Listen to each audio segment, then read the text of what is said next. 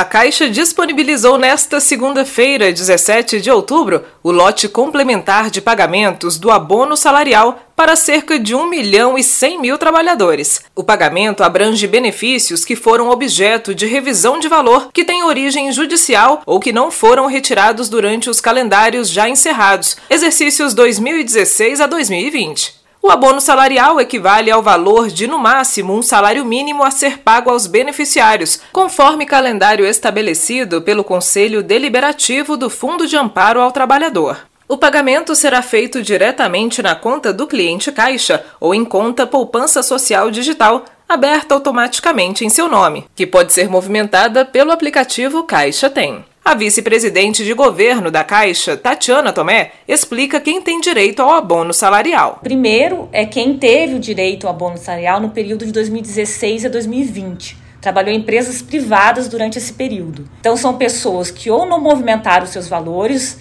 no, creditados em calendários anteriores, ou entraram com algum recurso, tanto administrativo como judicial, contestando valores.